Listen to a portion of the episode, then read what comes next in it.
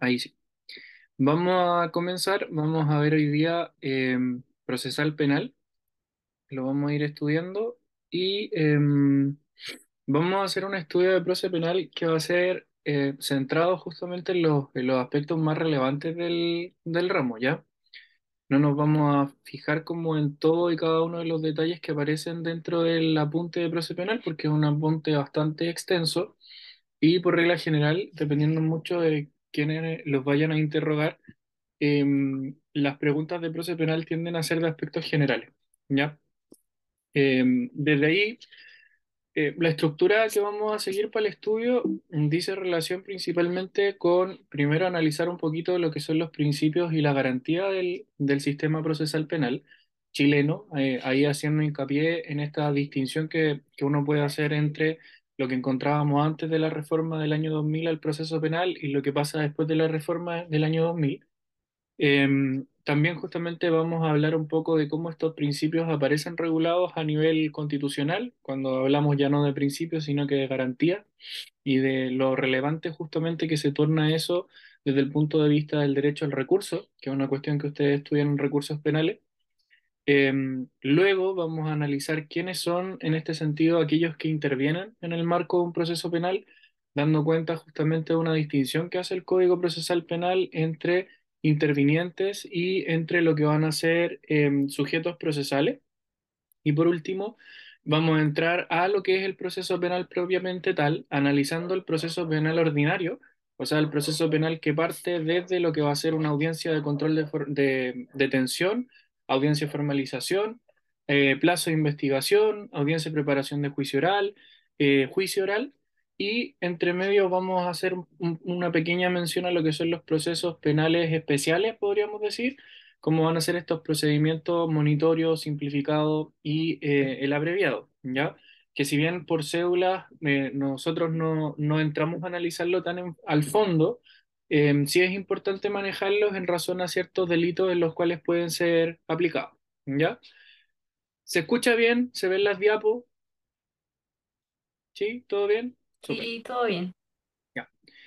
Vamos a partir entonces y lo primero que tenemos que tener en consideración, eh, y antes de entrar a esta, a esta idea de principios y de garantías en el proceso penal chileno, eh, es entender que en el año eh, 2000 se produce una reforma a lo que es el proceso penal, antiguo procedimiento criminal, eh, que lo que busca principalmente es establecer una distinción entre lo que era justamente eh, un proceso basado en la Inquisición, en el inquisitivo propiamente tal, y que desde ahí justamente lo que, lo que entendía o lo que buscaba era una concentración de poderes en el, en el juez criminal, en el juez en lo penal, el cual tenía el poder de investigar de oficio un asunto, de poder justamente aperturar lo que iba a ser en este caso el proceso, investigar, como decía, y también juzgar, a un proceso más bien basado en eh, un modelo más que inquisitivo, acusatorio o adversarial, que se denomina de esa forma porque pasa justamente a garantizar, valga la redundancia, lo que van a ser una serie de principios y de garantías propios del debido proceso,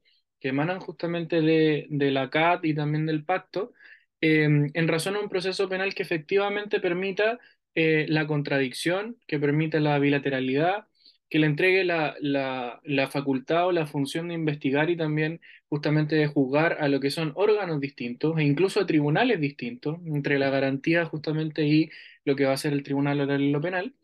Y por lo tanto, se produce un cambio desde el año 2000 que va principalmente apoyado en lo que son modelos procesales penales que se establecen a nivel internacional, ya sea en ese sentido eh, el código procesal que se ocupa en Alemania, o los modelos que se siguen en Colombia, entre otros, eh, a través de los cuales se establece este proceso que deja de ser escriturado y pasa a ser oral, que deja justamente de basarse en el inquisitivo del juez y pasa a ser acusatorio y adversarial, y que además tiene una cuestión bien importante eh, y que dice relación con lo que vamos a ver ahora, y que es un proceso que se centra en principios y garantías procesales.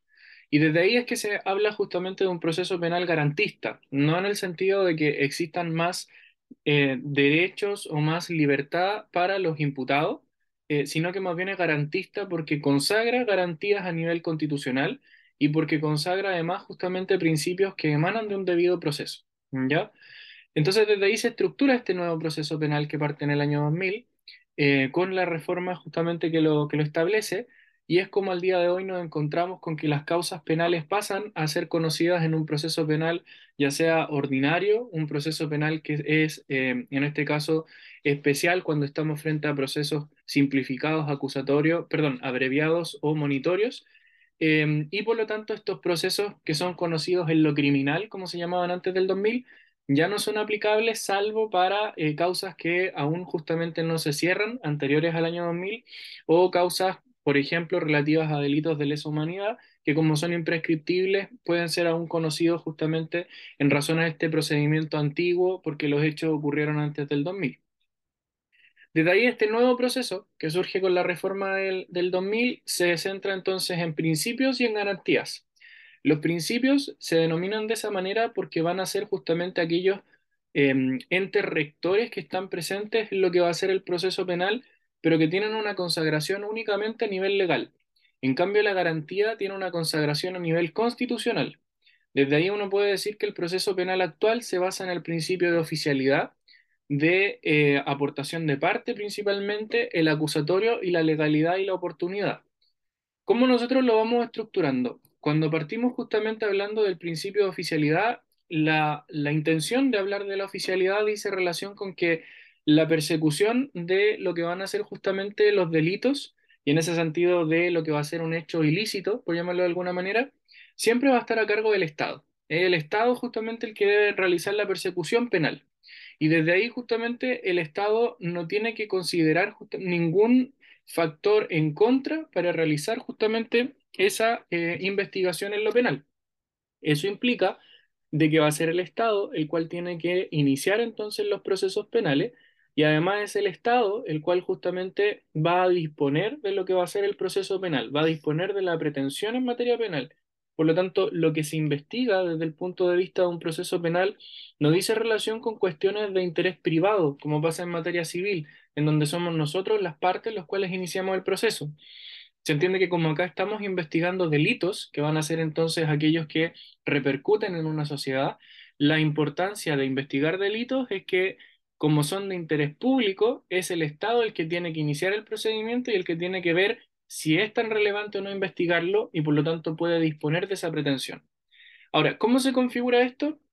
De la siguiente manera, el principio de oficialidad va siempre de la mano del principio de aportación de parte e investigación oficial. La aportación de parte dice relación con la carga probatoria. El onus probandi dentro de lo que va a ser justamente el proceso penal siempre lo va a tener en este caso el ente que está obviamente imputando un delito, el Ministerio Público. También en ese sentido se dice el querellante podría aportar desde el punto de vista probatorio, pero la defensa no tiene carga probatoria. La defensa en ese sentido se basa en lo que es justamente el principio de presunción de inocencia. Entonces, quien debe probar va a ser aquel que me está a mí justamente acusando. Pero también existe investigación oficial. ¿Y qué es la investigación oficial? La investigación oficial supone de que van a haber ciertos delitos eh, que van a ser justamente de tal gravedad que desde ese punto de vista nos vamos a encontrar con que el ente persecutor y además el órgano jurisdiccional van a poder darle inicio de oficio a la investigación de esos delitos justamente por su gravedad, sin que nadie denuncie, sin que nadie se querelle. Por ejemplo, y ahí nos encontramos con los delitos de acción penal pública, que son los delitos del artículo 53, eh, si no me equivoco, del Código Procesal Penal. Entonces ahí ustedes pueden encontrar delitos en contra de menores de edad, delitos sexuales, etcétera, ¿ya? Entonces aquí hay una mezcla un poquitito entre lo que es la investigación oficial, porque puedo de oficio iniciar ciertas cuestiones, y la aportación de parte en razón a que el onus probandi siempre lo va a tener el Estado mediante un órgano autónomo. ¿Cuál va a ser ese órgano autónomo? Ese órgano autónomo aparece en razón del principio acusatorio, que es el otro principio relevante en materia procesal penal. Principalmente porque el principio acusatorio lo que viene a establecer es que a diferencia de lo que era el, procedimiento criminal antes del 2000, hoy día nosotros tenemos una división de poderes. Quien investiga es una, un, ente autónomo, independiente, que se denomina Ministerio Público, y quien va a juzgar va a ser otro órgano distinto, que va a ser en este caso el juzgado de garantía o el juzgado, eh, o tribunal más bien dicho, oral en lo penal. Desde ese punto de vista se distribuye entonces la función de acusar y decidir y de investigar y, decidir, y es ahí entonces donde aparece como relevante esta nueva entidad que es el Ministerio Público, que surge con esta reforma del 2000, que tiene consagración constitucional y que además tiene su propia ley orgánica, ¿ya? Entonces el Ministerio Público es otra consagración importante de la reforma procesal penal, porque antes la investigación, la decisión, la acusación era realizada solamente por el órgano jurisdiccional, ¿ya? Y por último, y para mezclar justamente un poquitito este principio de oficialidad que nos dice el Estado tiene que investigar los delitos, nosotros tenemos que vincularlo con el principio de legalidad.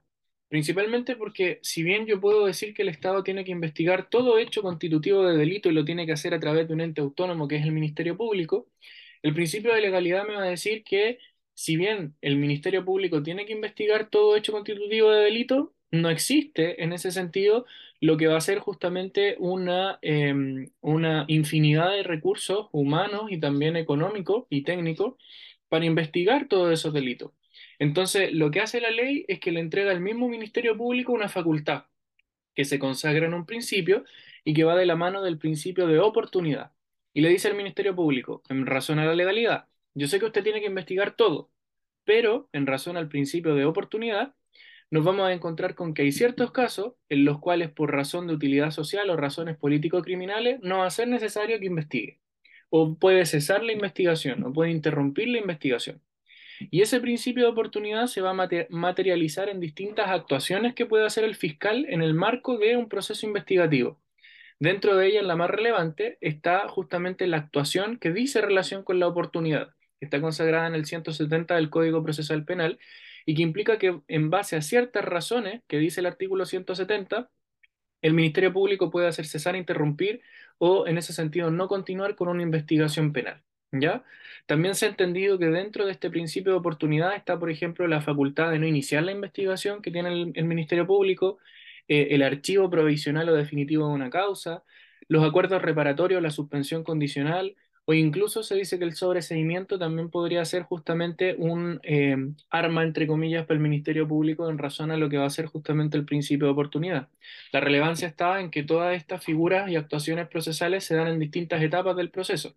El sobreseimiento se va a dar una vez que se cierre justamente la investigación. Y ahí se va a decidir, o podría ser antes. Acuerdo reparatorio y suspensión condicional puede ser en cualquier etapa hasta antes de la audiencia eh, de juicio oral. El principio de oportunidad tiene que ser antes de la judicialización o, y lo mismo con el archivo, justamente, por ejemplo, de la causa. Entonces, juegan de distinta manera estas instituciones en el marco de un proceso penal. ¿Estamos claros con los principios? ¿Alguna duda de principios, de historia de lo que es el proceso penal, de cómo lo configuramos hoy día?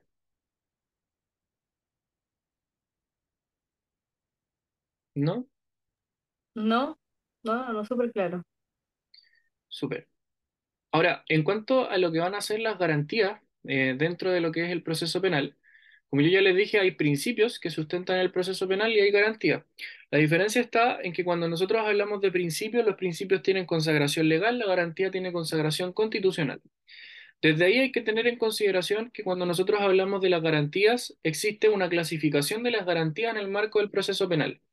Hay garantías de la organización del Poder Judicial, eh, hay garantías del procedimiento, hay garantías del juicio y está lo que se conoce como límites formales al establecimiento de la verdad que son ciertas actuaciones judiciales o, ciertas normas que vienen a proteger a la figura del imputado en el marco de un proceso penal cuando justamente el Ministerio Público está realizando su investigación. Desde ese punto de vista, cuando uno habla de garantías de la organización judicial, nos encontramos con las mismas que nosotros vemos, por ejemplo, en orgánico, cuando estamos estudiando en este caso, o en tribunales, cuando estamos estudiando el procedimiento civil, o sea, el derecho al juez independiente, imparcial y natural. ¿Ya? Cuando hablamos de garantías generales del procedimiento, esto también lo encontramos en materia civil, derecho al juicio previo y derecho a la defensa, ¿ya? Cuando hablamos de garantías generales del procedimiento, esto ya es propio del proceso penal y hablamos del derecho a la presunción de inocencia y el non bis idem. ¿Cuál es la relevancia de esto? El derecho a la presunción de inocencia, uno podría decir, es visto como un principio, pero al mismo tiempo como una garantía. ¿Por qué? Porque tiene consagración legal en el artículo 4 de lo que va a ser el Código Procesal Penal, pero además se desprende de la noción justamente de debido proceso que está en la Convención Americana de Derechos Humanos y el Pacto Internacional de Derechos Civiles y Políticos, en el artículo 8 y 14 respectivamente. Entonces, tiene ahí como un doble rol entre lo que va a ser un principio y una garantía dentro del, dentro del proceso. Y lo que implica justamente la presunción de inocencia son dos cuestiones. Por un lado, que el imputado siempre tiene que ser tratado como inocente en el proceso hasta que no exista una sentencia condenatoria que diga lo contrario. Y por otro lado, que al ser considerado inocente, entre comillas, el imputado dentro de todo el proceso, no puede en ese sentido eh, recaer en él la carga probatoria de la acusación, de la imputación de los hechos ilícitos, sino que más bien quien tiene que probar va a ser aquel que lo está acusando, ¿ya? Entonces, esa doble, eh, esas dos patitas que tiene justamente la presunción de inocencia se tornan relevantes respecto a la figura de eh, un imputado en el marco del proceso penal por esto que se señala. muchas veces uno tiende a confundir justamente em, como límite dentro de lo que va a ser la prisión preventiva, eh, la presunción de inocencia. Principalmente porque si ustedes piensan en la prisión preventiva, que puede ser decretada incluso en la primera audiencia de control de detención y formalización, eh, la previsión preventiva es casi lo mismo que una pena eh, corporal, que una pena privativa de libertad. La única diferencia es que tiene un plazo mucho más acotado y que en realidad se va a estar en un pabellón distinto a lo de los condenados dentro de la cárcel, pero en cuanto a, privación de libertad, suponen en, en, estricto sentido lo mismo. Entonces, desde ahí uno podría decir una persona que está con prisión preventiva no se está cumpliendo su derecho a la presunción de inocencia porque no está siendo tratado como inocente en el proceso. Y lo que desde ese punto de vista se ha dicho es que eh, ahí justamente para poder determinar efectivamente si hay una vulneración o no a la presunción de inocencia, una de las cuestiones a considerar en la prisión preventiva son, por ejemplo, el tiempo en el cual se va a estar en prisión preventiva y aparte del tiempo, la dañosidad social que se produce en relación al delito. Eh, y en ese sentido es muy difícil que ustedes vean una prisión preventiva por delitos de bagatela, o sea, por hurtos, por ejemplo. Eh, pero sí es más fácil que lo vean en delitos de mayor gravedad. Eh, y se ha dicho justamente de que no hay una vulneración a la presunción de inocencia porque la finalidad de la, de la, de la prisión preventiva no es obtener justamente una sentencia condenatoria, como sí lo sería el proceso penal en sí mismo, en el caso que se vea así desde la desde el creyente, sino que es más bien en ese sentido resguardar, eh, por ejemplo, a la sociedad, que aparece como requisito de la prisión preventiva. Entonces, tienen objetivos y tienen fines que son distintos, más allá de que en la práctica se vean muy similares. Ahora, respecto a lo que es el non bis in idem, en materia procesal penal y en materia penal tienen una configuración distinta, porque en materia penal el non bis in idem supone justamente que uno no puede ser juzgado en dos ocasiones en razón a los mismos hechos. Y en ese sentido, el típico ejemplo que uno ve en el Código Penal, del non bis in idem está regulado en el 63, dice relación justamente que si yo cometo un homicidio calificado por alevosía, no me pueden en ese sentido condenar como homicidio calificado alevoso más la agravante de alevosía, porque ya se utilizó justamente en ese sentido la, la consideración alevosa para la determinación de la primera pena. Y en materia procesal penal va un poquito como en la misma línea, en razón a que no puede haber justamente un imputado que esté sujeto a una persecución penal múltiple o simultánea o sucesiva en base a lo que van a ser justamente los mismos hechos. O sea, si a mí ya me están investigando por tráfico de droga, no puede haber otra investigación penal en donde se vaya a judicializar la misma, eh, los mismos hechos y en ese sentido la misma eh, imputación desde el punto de vista legal, ¿ya? Entonces, estos son dos garantías súper relevantes en materia, en materia eh, procesal penal porque son, podríamos decir, las propias del proceso penal, al margen de lo que veíamos acá, que también las encontramos en materia civil. Ahora, en cuanto a las garantías del juicio, que uno también lo ve en materia civil, está justamente el derecho al juicio oral, juicio oral entonces que tiene las marcas que ustedes ya estudiaron en materia civil de inmediación, concentración, continuidad, y también está el derecho al juicio público, que eso también aparece justamente en materia, en materia civil. Por último, en cuanto a lo que son los límites formales al establecimiento de la verdad, ahí lo que, como yo ya les explicaba, eh, nosotros en razón a la legalidad, la oficialidad, tenemos un ente autónomo que va a investigar todo hecho constitutivo de delito que va a ser el Ministerio Público, pero desde ese punto de vista el Ministerio Público no puede hacer lo que quiera en razón justamente a la investigación. Lo que hay que tener en consideración es que existen ciertos límites que tiene el Ministerio Público en la búsqueda de la verdad respecto a los hechos. Y esos límites pueden ser vistos como preventivos o como correctivos. O sea, prevengo que el Ministerio Público se pase dos pueblos investigando o corrijo cuando ya el Ministerio Público o el juez actuaron justamente eh, en contra de lo que va a ser una garantía o un principio que está en el marco del proceso penal. Y desde ahí que encuentra uno como mecanismo preventivo la autorización judicial previa y la cautela de garantía.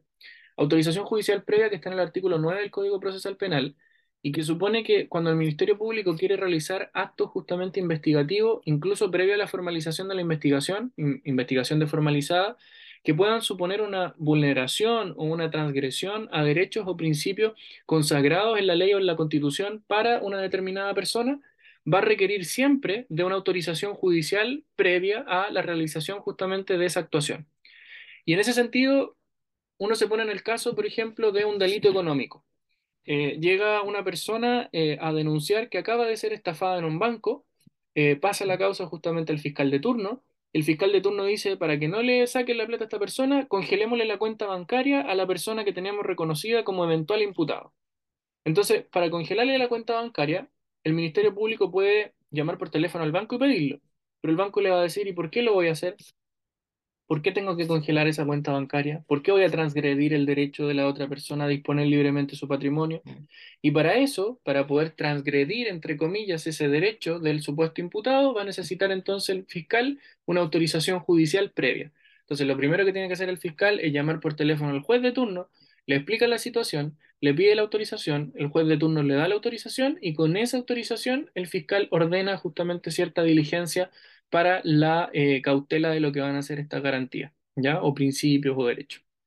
Y por otro lado, como mecanismo preventivo, que este es un mecanismo preventivo que se da más en el marco del proceso propiamente tal, cuando estamos en audiencia, por ejemplo, es la cautela de garantías, garantías en este caso del imputado. Em, y acá pensamos en el caso como más, más común. Eh, estamos en una audiencia de formalización o en una audiencia en la cual se va a discutir la prisión preventiva el fiscal va a solicitar la prisión preventiva y nos damos cuenta que el imputado no está en la audiencia, que son audiencias en las cuales el imputado tiene que estar de forma presencial o hoy, día, hoy día perdón, de forma remota. Y en ese sentido, lo que va a hacer entonces el defensor es levantar la mano y decir, su señoría solicito, se suspende la audiencia, o solicito, se retrase la audiencia porque el imputado no está presente en, eh, para escuchar los hechos por los cuales se le va a formalizar o para poder plantear algo respecto de la prisión preventiva que se solicita. Y ahí lo que se está haciendo entonces es cautelar la garantía del imputado respecto a eh, su derecho, por ejemplo, a ser oído. ¿ya? Esa cautela está regulada en el artículo 10 del Código Procesal Penal. Y por último, como mecanismos correctivos, o sea, cuando ya se incurrió justamente en una vulneración de derecho de lo que podría ser el imputado, hablamos de la nulidad procesal, que acá la nulidad procesal opera como incidente y como recurso como incidente justamente opera en términos parecidos a lo que podría ser la nulidad justamente en materia civil, pero con algunas reglas propias, y eso aparece regulado justamente en em, el, estudio de recursos penales que ustedes van a hacer. Está la exclusión de prueba ilícita, que esto se realiza en la audiencia de preparación de juicio oral, en donde yo, por ejemplo, como defensor voy a excluir cierta parte de la prueba que está presentando el Ministerio Público porque haya sido, por ejemplo, obtenido con vulneración de garantías fundamentales y eso también implica un mecanismo que corrige la vulneración justamente de derechos, y está el recurso de nulidad, que es el principal recurso que nosotros estudiamos en materia penal, ¿ya? Con eso entonces tenemos ya un panorama de lo que implican eh, históricamente el proceso penal en Chile antes y después del 2000 y también de los principios y de las garantías que regulan justamente el proceso penal al día de hoy. Vamos al segundo punto, quiénes son las personas, quiénes son los sujetos que van a intervenir en un proceso penal, con quién me puedo encontrar yo en una audiencia, por ejemplo, de formalización. Y ahí tenemos que hacer la distinción, porque en un proceso penal eh, existen los sujetos procesales y existen los intervinientes. Los sujetos procesales son aquellos que van a estar presentes en una audiencia, que pueden guiar la audiencia, que pueden en este sentido participar de una audiencia pero que por regla general no son aquellos que intervienen de forma directa realizando una petición. Y ahí nos vamos a encontrar con el tribunal, que sabemos nosotros en materia penal puede estar el juzgado de garantía del tribunal oral en lo penal. Nos vamos a encontrar con el Ministerio Público en términos generales, con las policías, que desde ya les adelanto, las policías pueden ser Carabineros de Chile, Policía de Investigaciones o Gendarmería, cuando los delitos son cometidos adentro de centros penitenciarios. Nos vamos a encontrar con eh, la figura del imputado, con las de, la defensa, y ahí podemos encontrar defensa pública, defensa privada, defensa licitada, la víctima y también el querellante. En cambio, como intervinientes que van a estar participando activamente en la audiencia, va a estar el fiscal como representante del Ministerio Público, el imputado, el defensor, la víctima y el querellante. ¿Ya? Desde ese punto de vista, vamos a partir estudiando primero el Ministerio Público. Importante es considerar que el Ministerio Público va a ser un ente, como yo ya les venía diciendo, autónomo y jerarquizado, que aparece en el nuevo proceso penal, no estaba presente en el antiguo proceso penal que se daba antes del año 2000, y que tiene como principal función eh, ejercer la acción penal pública y dirigir la investigación de un hecho constitutivo de delito. Desde ese punto de vista, la importancia del Ministerio Público en cuanto a su regulación, tiene una ley orgánica eh, constitucional propia que regula justamente sus objetivos, sus funciones, la estructura del mismo, etcétera, y también tiene una regulación en la Constitución Política de la República eh, referente justamente a un capítulo eh, en cuanto al Ministerio Público.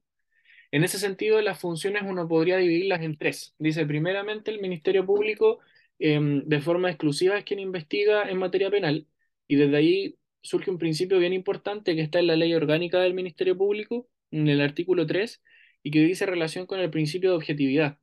Principalmente porque el Ministerio Público no solamente investiga hechos constitutivos de delitos, sino que también aquellos que pudiesen eh, exonerar de responsabilidad penal a un, a un eventual imputado o acreditar la inocencia justamente del mismo. Entonces, desde ahí es importante considerar que el Ministerio Público no es un eh, abogado representante de víctimas. El Ministerio Público es un ente autónomo que investiga un delito porque entiende que el delito es de interés público, pero no defiende a la víctima. No le interesan los eh, intereses, valga la redundancia, de la víctima. Quien está encargado de aquello es la figura del querellante, pero no hay un defensor de víctimas propiamente tal. Porque a mí, a mí como Ministerio Público me interesa dilucidar quién mató a Juanito Pérez. No en ese sentido pedir una demanda civil en favor de la esposa de Juanito Pérez porque le mataron al esposo. Eso tiene que hacerlo con su querellante. No me interesa poner condiciones respecto a un acuerdo reparatorio o a una suspensión condicional, porque eso le va a interesar a la víctima y al imputado o eventualmente al querellante. El Ministerio Público solamente quiere investigar y saber si lo que se está acusando pasó o no pasó y si hay un responsable o no. ¿Ya? Entonces, eso es súper relevante porque por lo general uno se encuentra con que gran parte de, de, las víctimas piensan que el fiscal o el abogado asistente o quien los atienda en el Ministerio Público en la Fiscalía es su abogado defensor, o es su abogado querellante, o es el abogado que los va a defender en la audiencia. Y no es así, no es así, y muchas veces los querellantes tienen posturas distintas a lo que pide el fiscal, por ejemplo. Por lo tanto, de ahí la importancia también de la figura del querellante en ciertas materias y ciertos delitos, ¿ya? La otra función importante del Ministerio Público es ejercer la acción penal pública, que era lo que yo les comentaba en un inicio. Como el Ministerio Público tiene que investigar todo hecho constitutivo de delito, hay algunos que los va a investigar de oficio y que son los de acción penal pública, como delitos en contra de menores de edad o delitos sexuales. Y por último está también justamente el adoptar medidas para proteger a víctimas y testigos. Y esto uno podría decir choca un poquitito con lo que yo venía mencionando antes. O sea, si el Ministerio Público no es mi abogado defensor, entonces ¿cómo voy a adoptar medidas para defenderme? Y es así, pues. La ley es un poquito incoherente en ese sentido con la función del Ministerio Público. De hecho, se ha buscado en ese sentido suprimir esta función del Ministerio Público porque eh, la medida que por regla general la Fiscalía adopta cuando hay un delito es eh, rondas policiales. No hay otra medida que se pueda establecer. El Ministerio Público para proteger a víctimas y testigos no va a solicitar una prisión preventiva sin antes haber investigado, formalizado la investigación, etc. Entonces, desde ahí es una función un poquito híbrida dentro de la ley orgánica del Ministerio Público porque por un lado le reconoce su autonomía y por otro lado lo obliga, entre comillas, a representar de cierta forma a la víctima, a los testigos o incluso a familiares, en este caso, de la víctima. ¿Ya? En ese sentido, yo les decía, el principio más importante del Ministerio Público es el de objetividad. Y en cuanto a lo que es la estructura justamente del Ministerio Público, eh, tener en consideración una estructura muy eh, jerárquica y muy eh, genérica al mismo tiempo y que dice relación con esta figura gigante que va a ser el fiscal nacional, la Fiscalía Nacional, hay fiscalías regionales y hay fiscalías locales. ¿ya? Así es como se van eh, estructurando. Dentro de la regional está el fiscal regional que eh, eh, trabaja principalmente con una unidad de asesoría de causas, principalmente de abogados, en este caso investigadores de causas más complejas y están las locales en donde uno encuentra justamente fiscales locales que van trabajando también con abogados asistentes, etcétera, ¿ya? Y una cuestión importante para el Ministerio Público, lo que ya conversamos en cuanto a esta dualidad de principio de legalidad y principio de oportunidad, ¿ya? Desde el punto de vista de eh, lo que dice relación ahora con las policías, antes, ¿les queda alguna duda respecto al Ministerio Público o algo que quieran preguntar del Ministerio Público como interviniente y sujeto procesal?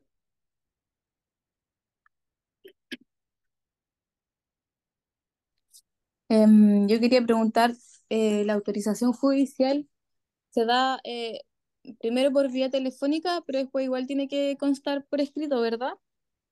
Eh, sí, el artículo 9 señala que la autorización judicial se puede dar por cualquier medio, el que sea más expedito en este caso para realizar la gestión. No obstante, si se da de forma telefónica, después tiene que constar por escrito en la causa, ¿ya? Como respaldo.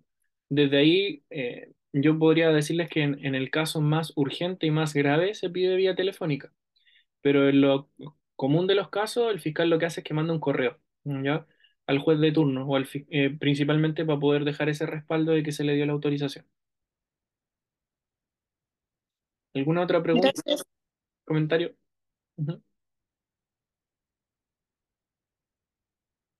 ¿No? Ya. Vamos con las policías. ¿Qué son las policías?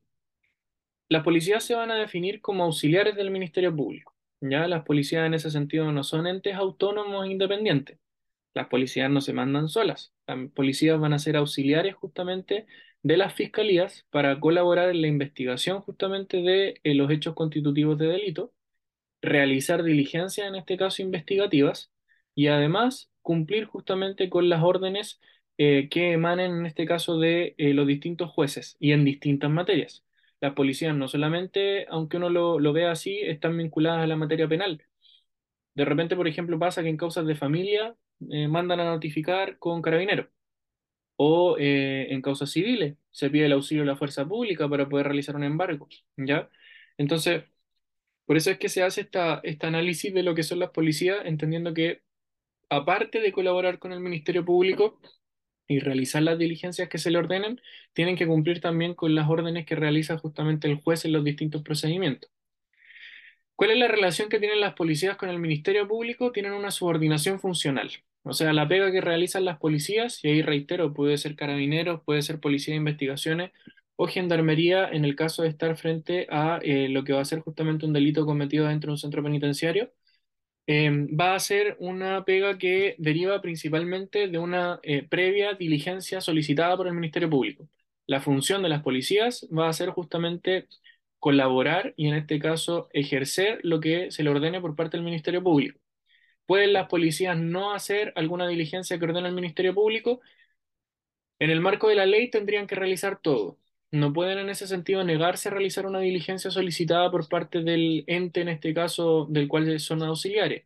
Sí podrían reportar ciertas diligencias cuando ellos estimen que son contrarias a la ley o que son contrarias a la- a las garantías constitucionales. No obstante, en ese sentido, ese reporte se deja por escrito y tienen que realizarlo de igual forma y después se verá en cuanto a las responsabilidades en la realización de la misma pero su dependencia es siempre funcional con el Ministerio Público, ¿ya?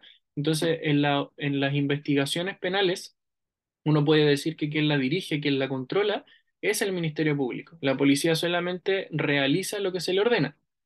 No obstante, las policías, si bien tienen subordinación funcional con el Ministerio Público, no son en ese sentido eh, administrativa u orgánicamente dependientes del Ministerio Público. Las policías dependen de su propia institucionalidad. ¿Qué quiere decir esto? Que cuando hay que adoptar sanciones respecto de ciertos eh, funcionarios de las policías por alguna actuación eh, mal realizada, por alguna actuación vulneratoria de derechos, etcétera, quien va a adoptar aquello va a ser la propia institución, quien maneja justamente los rangos, los cargos y también justamente los periodos de jubilación, por ejemplo, son las propias instituciones. La subordinación que tienen con el Ministerio Público es únicamente funcional, ¿ya? Y desde ahí uno podría decir entonces las policías tienen que hacer todo lo que el Ministerio Público les diga. Eso es verdad, pero también pueden hacer algunas cosas sin que el Ministerio Público se los ordene. Y a eso se le conoce como actuaciones sin orden previa del Ministerio Público. ¿Cuáles son esas actuaciones? Ahí ustedes encuentran en la diapo un listado de 10 actuaciones que no requieren de una orden del Ministerio Público.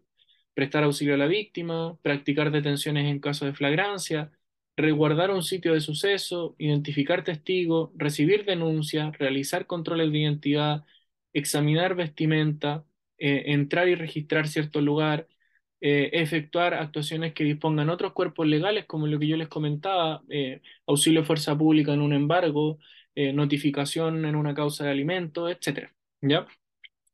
Desde ahí, de estas funciones que pueden tener las policías y actuaciones que pueden realizar sin una previa delegación del, del Ministerio Público, están los controles de identidad.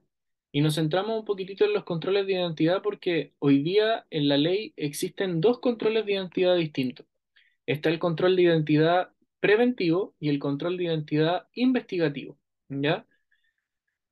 El control de identidad que va a ser justamente eh, investigativo está regulado en el Código Procesal Penal en el artículo 85 eh, y es un control de identidad que apunta a que las policías pueden en este caso solicitar eh, un documento que acredite la identidad de una persona X siempre y cuando, y así lo establece justamente el artículo 85, existe indicio de que esa persona justamente eh, está cometiendo un delito, acaba de cometer un delito crimen, se va a disponer a cometer un delito crimen, entre otros, ¿ya? Y desde ahí uno tiene que acreditar su identidad con eh, el documento, con, con, con em, la herramienta que sea justamente más fácil para indagar justamente en aquello. Eh, es una actuación que no puede durar más de seis horas eh, se entiende que las policías, si uno no tiene cómo acreditar la identidad, podrían incluso llevarlo hasta un retén policial para acreditarlo mediante huella digital o de alguna otra manera. Eh, y desde ese punto de vista, la relevancia del control de identidad que es conocido como investigativo es que, si ustedes se fijan en el artículo 85, se habla y se utiliza la voz indicio. Entonces el policía va a poder realizarme este control de, de identidad cuando crea que hay un indicio de que yo voy a, por ejemplo, robar. Y desde ahí uno se puede preguntar, ¿pero qué es un indicio? ¿Cómo el policía va a saber que hay un indicio? Eh, y ahí es donde hay un vacío legal, porque ni la ley de agenda corta, ni la discusión que se da respecto a lo que es el Código Procesal Penal en el año 2000, ni tampoco las sucesivas leyes han aclarado justamente cuál es el concepto de indicio, ni lo han circunscrito a un delito determinado. Entonces, eso hace de que la voz indicio quede entregada a la discrecionalidad de las policías. Y eso lleva muchas veces a que el control de identidad, más que ser un control de identidad investigativo, porque creen que yo voy a cometer un delito o que lo he cometido, pasa a ser un control de identidad, más que eso, preventivo. ¿Ya? ¿Y por qué preventivo? Porque el control de identidad preventivo no requiere de indicio. Y desde ahí justamente es un control de identidad tan abierto, tan generalizado, que cae casi en lo que podría ser justamente un, determinar al azar a quién quiero justamente pedirle el carnet. Y eso nos lleva, obviamente, como en muchos casos, a lo que va a ser justamente el prejuicio. y yo pongo siempre el mismo ejemplo cuando me toca eh, eh, grabar esta, esta mini clase, eh, y que es, si alguno de ustedes va caminando por la plaza de Talca, vestido de eterno o de traje o de lo que sea, bien formales, porque van justamente a dar un examen a la U. Y voy yo al lado caminando justamente con mi chorcito, con mi bolera del colo, porque me gusta harto el colo, eh, y con chalita, y está carabineros parado en la mitad de la plaza, probablemente el control me lo va a hacer a mí y no a ustedes. ¿Y por qué me lo va a hacer a mí? Porque va a tener el prejuicio de que probablemente el que vaya a cometer un delito voy a ser yo y no ustedes. ¿Ya?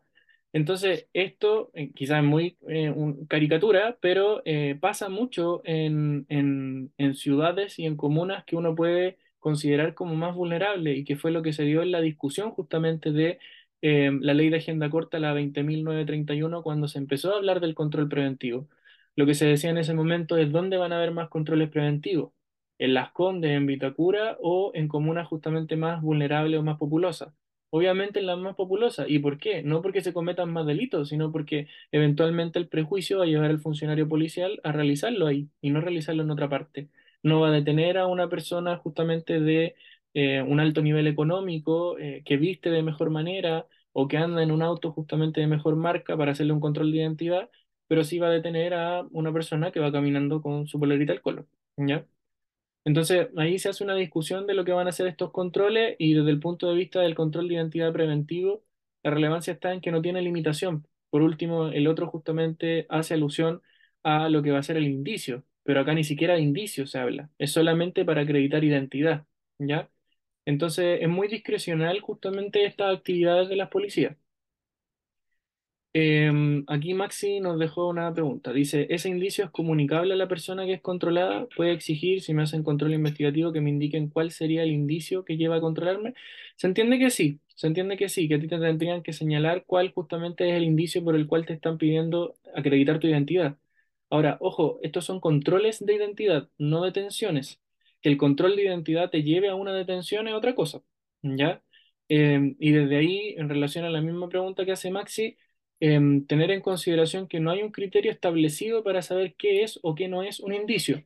A mí me pasó en Talca, por ejemplo, conocer de un caso en donde eh, policía de Cauquene dio cuenta de la detención de dos personas que llevaban o portaban marihuana eh, en sus bolsillos eh, y el indicio que ellos eh, arguyeron para realizar ese control de identidad y después la detención fue que vieron que estas dos personas estaban pasando billetes de mil pesos a través de las manos. Entonces, si ustedes se ponen a investigar o, más bien a reflexionar, el que yo le pase a otra persona mil pesos o dos mil pesos no es indicio de nada. O sea, no quiere decir que el otro esté con droga. Y esa, esa actitud, justamente esa actuación de las policías que es tan discrecional, lleva a que las causas penales para la fiscalía se caigan. ¿Por qué? Porque si bien estas personas portaban droga y fueron con- se les controló la, la identidad, después pasaron a una audiencia de control de detención y después fueron formalizados por el porte de droga, cuando llegó la audiencia justamente de mm, preparación de juicio oral que hizo la defensa, excluyó toda la prueba. ¿Y por qué la excluyó? Porque había sido obtenida con vulneración de eh, garantías constitucionales. ¿Y cuáles eran esas garantías? No había indicio. ¿Cuál era el indicio si yo estoy pasando mil pesos? Más allá de que tenían droga, ¿cuál fue mi, mi fuente probatoria? No fue una fuente legal. Entonces se excluyó todo y desde ahí se le cae el caso a la fiscalía. ¿Ya? Entonces, eh, desde ahí lo que se ha pedido muchas veces es que el indicio sea regulado, que haya un listado, pero al día de hoy no, no existe todavía, ¿ya? Eh, eso, lo siento mucho, Sara. Pasa también. ¿Alguien tiene una consulta respecto a esto o alguna opinión? También es muy importante conocer su opinión. Que en ese caso que estaba explicando de la marihuana, ¿cuál sería en realidad un indicio? El indicio que utilizó, que por ejemplo, la policía fue el pasarse plata, pero el indicio que tú deberías considerar, por ejemplo, es efectivamente ver a una persona que le está entregando la marihuana a otro. ¿ya? Ese sí podría ser un indicio, ¿ya? Y marihuana en cantidades que te permitan a ti como fiscalía formalizar, po. O sea, si yo les estoy pasando a ustedes, no sé, un, un cigarro marihuana, no da, no da ni siquiera para configurar un delito de, de, microtráfico, ¿ya? Entonces, pero eso pasa mucho también por un tema de, de expertise y de formación, ¿ya? Lamentablemente las policías, y lo hablo en términos generales, más allá de que la policía de investigaciones tenga especializaciones, no tienen una formación legal como la que tenemos nosotros, ¿ya? En materia penal y en materia procesal penal. Entonces, desde ahí justamente es que quizá una de las materias que se podrían incorporar en, en sus mallas, en su formación, es manejar de mejor manera justamente el proceso penal a efectos de no entorpecerlo, ¿ya? Pero, pero es lo que pasa. Eh, yo tengo una duda eh, con respecto a esto de los indicios, que tú dices que en realidad está súper indeterminado. Eh, ¿se podría considerar como casi como ley penal en blanco o, Sí, o algo así? No sé. sí. De hecho, ¿Y se podría alegar eso en, en como la inconstitucionalidad, dices tú. Claro, sí. alegarlo en caso de que se utilizara. Sí, sí se podría. Yo te Ujú, diría que la forma más utilizada, eso sí, ha sido eh, la exclusión de prueba, por ser prueba ilícita, obtenida con vulneración a garantías fundamentales. Pero sí se podría llegar al TC eventualmente para, para poder justamente eh, declarar eh, eh, contrario a la ley o inconstitucional lo que va a ser esta norma, ¿ya? Ahora, la jurisprudencia penal ha ido llenando un poquitito de contenido la voz indicio y ha dicho cuáles serían indicios en ciertos casos, ¿ya? Pero, pero pasa, es lo mismo que pasa, por ejemplo, eh, en otra actuación que pueden realizar las policías sin autorización judicial previa, está la de eh, eh, examinar vestimenta, equipajes o vehículos. Entonces, ahí, por ejemplo, ustedes les están haciendo un control de identidad, supongamos que iban a exceso de velocidad. Eso pasa como un indicio. Eh, no hay, ahí no hay discusión. Los paracarabineros eh, les pide que desciendan, que muestren su cédula, que muestre la licencia de conducir el conductor, y de repente ven que hay un carabinero que está abriendo justamente eh, las puertas del auto, el maletero, está registrando todo, les abre incluso justamente la guantera, y ahí en la guantera se encuentra con una bolsa con coca. En ese sentido, uno podría decir, qué bueno que el carabinero lo pilló, estaban cometiendo un delito. Pero ese caso se va a caer. ¿Y por qué se va a caer? Primero, porque el control de identidad implica solamente eso, controlar la identidad, no acreditar un delito. Segundo, porque cuando nosotros hablamos de examinar vestimentas, equipajes o vehículos, se ha dicho de que lo único que puede hacer Carabineros, entendamos que estas son actuaciones sin autorización del Ministerio Público, es un registro superficial. O sea, ninguna policía podría detenerlos a ustedes en la carretera y abrirles, por ejemplo, la maletera, porque el registro es solamente superficial del automóvil, de sus vestimentas, etc.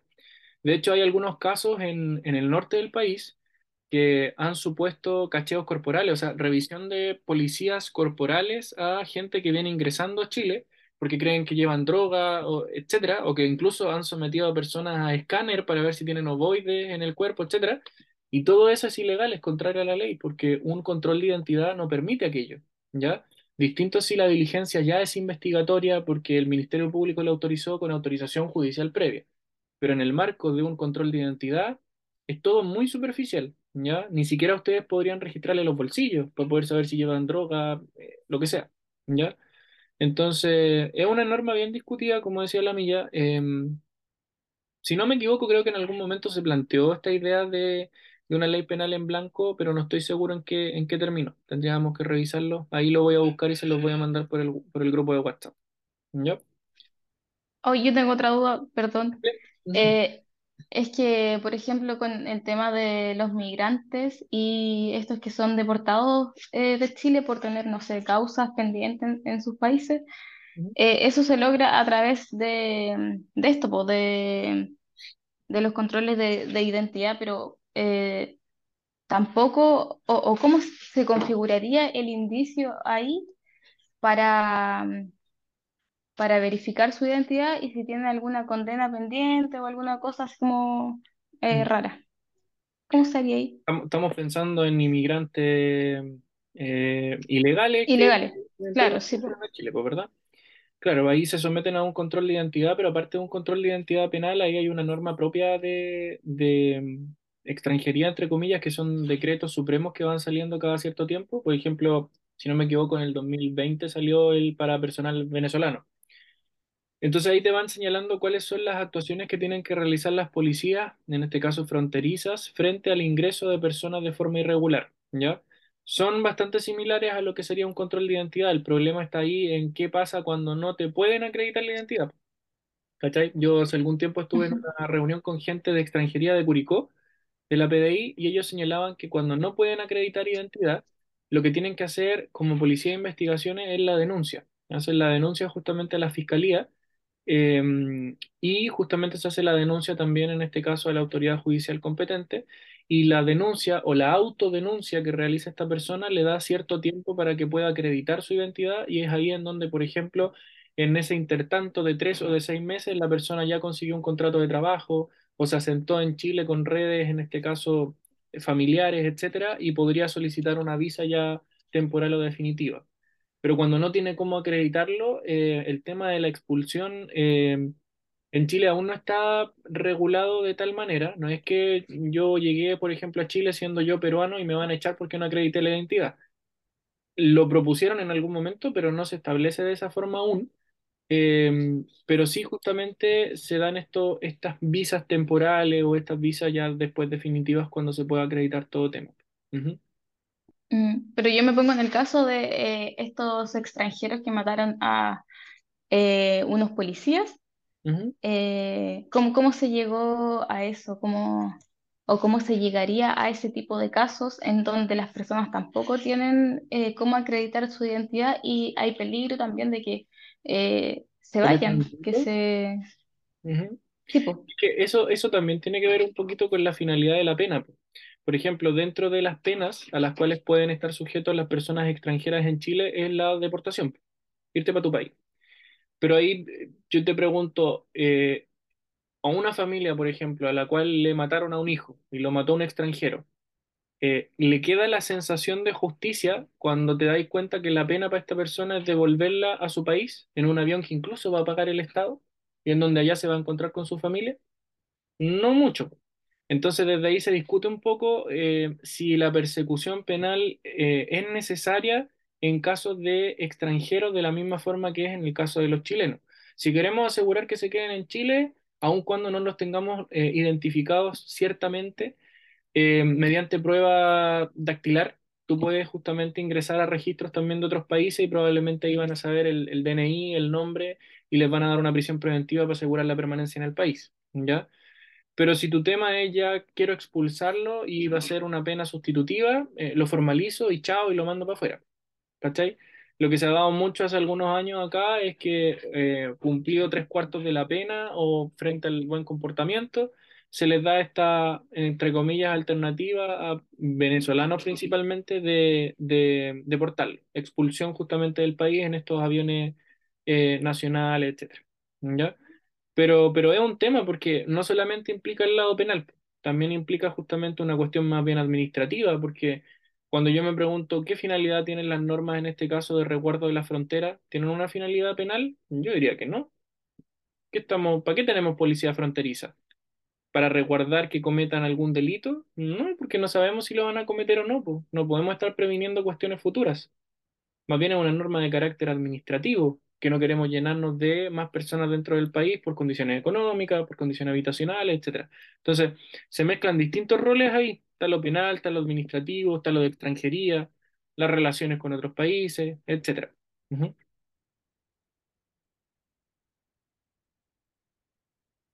¿Alguna duda? ¿Comentario? ¿No? ¿A alguien le han hecho un control de identidad alguna vez no?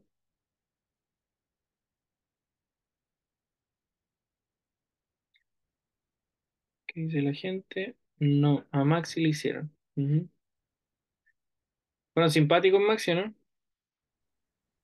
Eh, sí, o sea, igual fue en el marco del estallido. Estábamos lejos de, de la Ah, plaza, propiamente tal, y era más tarde.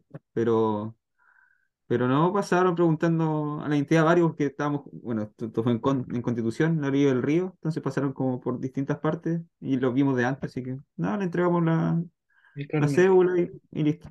No, no hicieron mayor drama. Pero igual estaba atento también a que ¿A a qué ver si es lo que iban a pedir o no. Ujú. Sí, pues eso es lo que pasa. Y para uno como ciudadano es un poquito difícil de repente reconocer si está en un control de identidad investigativo o preventivo.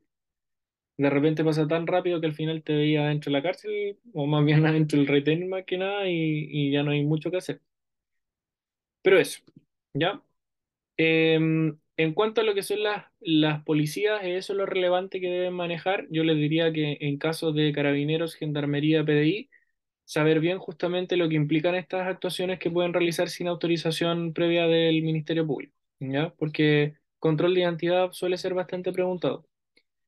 Eh, otro interviniente, y que al mismo tiempo es visto como sujeto procesal en el marco del proceso, son los imputados, ¿ya?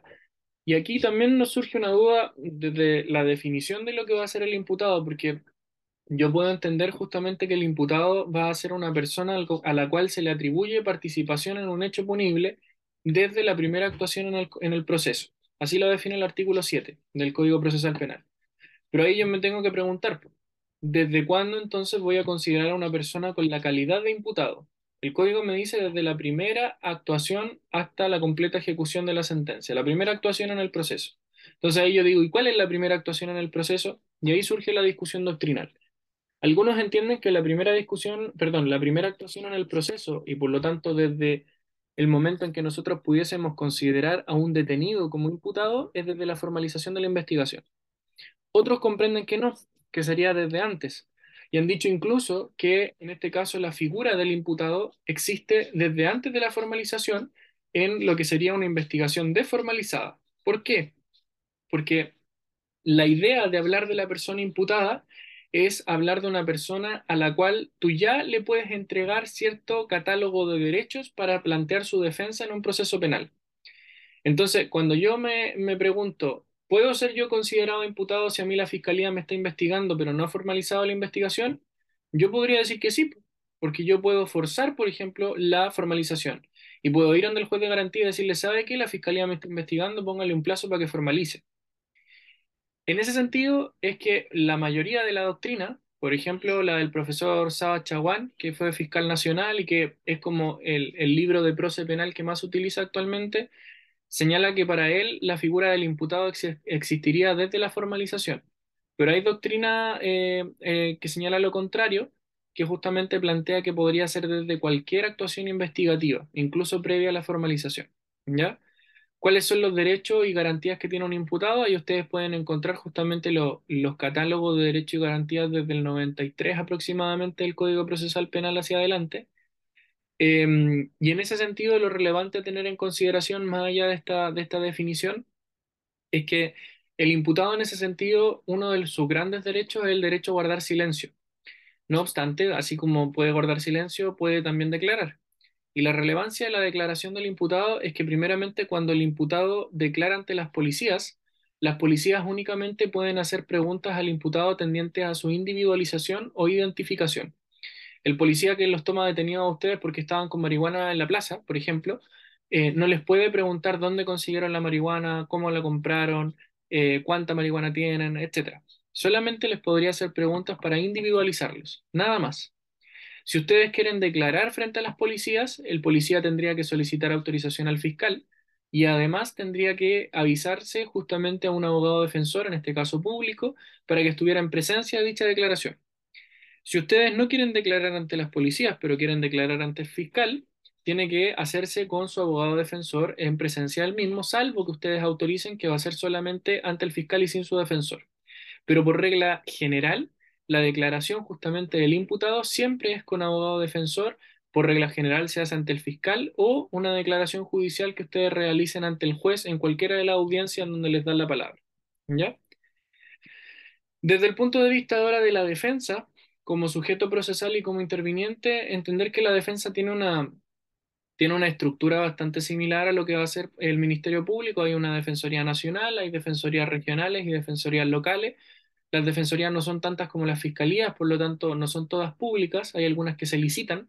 Entonces salen concursos, por ejemplo, de que se está licitando eh, el contratar a cuatro abogados para la ciudad de Talca para que sean defensores públicos. Y ustedes postulan y si se ganan el concurso pasan a ser defensores públicos licitados y se les paga por parte del Estado. ¿Por qué? Porque no hay tanta oficina de defensoría pública como si existen las fiscalías que están un poco más organizadas. ¿Ya? Eso es lo relevante en cuanto a la, defensoría y la defensa, ¿ya? No, no tiene mayor repercusión. Eh, obviamente la defensa en un proceso y en todo proceso, no solamente en el penal, es una garantía para, para las partes y por consiguiente justamente el no contar con un abogado defensor también es motivo de nulidad en un proceso penal, ¿ya? Eh, desde el punto de vista de la víctima, hay que tener en consideración que víctima en el marco del proceso penal, dice el artículo 108, va a ser el ofendido por el delito. Y eso es súper importante porque yo les puedo preguntar, ¿y qué pasa si el delito era de homicidio y la víctima se murió? Entonces el mismo artículo 108 nos dice que en esos casos, por ejemplo, va a existir un orden de prelación para nosotros determinar quiénes van a ser víctimas. Y nos dice víctima puede ser el cónyuge o los hijos de esta persona, pueden ser los ascendientes, puede ser el conviviente, los hermanos, el adoptado o el, el adoptante, ¿ya?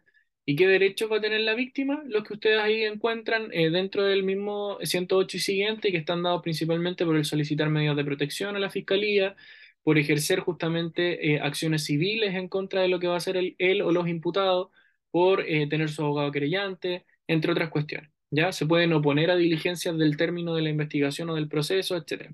¿Ya? Entonces la víctima va a ser aquel que puede tener un abogado que va a ser justamente el abogado querellante. ¿Quién puede ser querellante? ¿O qué implica justamente la figura del querellante? La figura del querellante aparece con el, con el nuevo proceso penal que surge en el año 2000 y que lo que supone justamente es hablar de un representante de la víctima, un representante legal, que defiende sus intereses, a diferencia de lo que pasa con la fiscalía. Las facultades en este caso del querellante están dadas por poder adherirse a la acusación fiscal cuando se acusa, poder ir en contra de las decisiones de término anticipado justamente de la causa o de la investigación, poder justamente querellarse, poder demandar civilmente, etcétera, ¿ya? Y desde ese punto de vista, la principal función del querellante, y para que ex- exista la figura del querellante, es que exista una querella, ¿ya? Y la querella es el símil a la demanda en materia civil. La querella va a ser un acto jurídico procesal por el cual la víctima, o alguno de los que señala el 108, van a justamente eh, comparecer en juicio y van a ejercer una acción penal, e incluida una acción civil en el caso de que quieran demandar civilmente. Desde ese punto de vista, ¿quiénes son titulares de una querella? Por regla general, la víctima o los del 108, decíamos nosotros, pero también puede ser el representante legal de la víctima, el heredero testamentario de la víctima, cualquier persona que sea capaz de eh, parecer en juicio esté domiciliado justamente dentro del territorio jurisdiccional en donde se cometió un delito terrorista o un delito cometido por un funcionario público que afecta derechos justamente o garantías de la Constitución o de las leyes, y también los órganos públicos que su ley orgánica constitucional les garantiza el poder querellarse. Por ejemplo, cuando existen femicidios, por lo general uno ve al CERNAMEG que también se puede querellar. Y eso es porque la ley orgánica justamente del Ministerio de la Mujer garantiza aquello. ¿ya? ¿En qué oportunidad se tiene que interponer la querella? La querella se puede hacer en cualquier momento hasta que no se declare cerrada la investigación. Si la investigación se reabre, la querella también se puede interponer en esa reapertura justamente que va a existir se hace por escrito ante el juez de garantía y tiene que contener justamente lo que se señala ahí y que está regulado en el artículo 113 del Código Procesal Penal. Requisitos muy similares a los de la demanda. En cuanto a la admisibilidad de la querella, la admisibilidad o inadmisibilidad pasa por principalmente una revisión de antecedentes de forma, ¿ya? Cuando se declara inadmisible la querella, se puede apelar a esa resolución, pero cuando se declaró admisible, no se puede apelar, ¿ya? Entonces, ahí es importante porque ya conocen un ejemplo de apelación que establece la ley, ya en materia penal, que es cuando se declara inadmisible la querella. Em, desde ese punto de vista, otra cuestión importante es que puede haber desistimiento y abandono de la querella, que son dos cosas distintas. Me desisto como me desisto de la demanda y abandono justamente de la querella cuando nos encontramos con que el querellante está impedido de ejercer los derechos que le confiere el código en calidad de querellante y eso podría ser porque no me adhería a la acusación fiscal y tampoco acusé, o porque en ese sentido justamente no asistía a la audiencia de preparación de juicio oral, que son cuestiones importantes para la figura del querellante para permanecer en, la calidad de tal en el marco del proceso. ¿Ya? Yo en ese sentido, para poder iniciar un proceso penal, para poder querellarme, tengo que reconocer cuál es el delito, ¿ya? Y para reconocer ese delito, tengo que saber también qué tipo de acción penal voy a tener que ejercer. Yo les decía, el Ministerio Público ejerce la acción penal pública de oficio y el querellante se puede querellar en acción pública, en acción privada o acción eh, en previa instancia particular, que es la clasificación de las acciones penales. Pero además decíamos, el querellante puede interponer demanda civil y la demanda civil en materia penal puede ser restitutoria o indemnizatoria.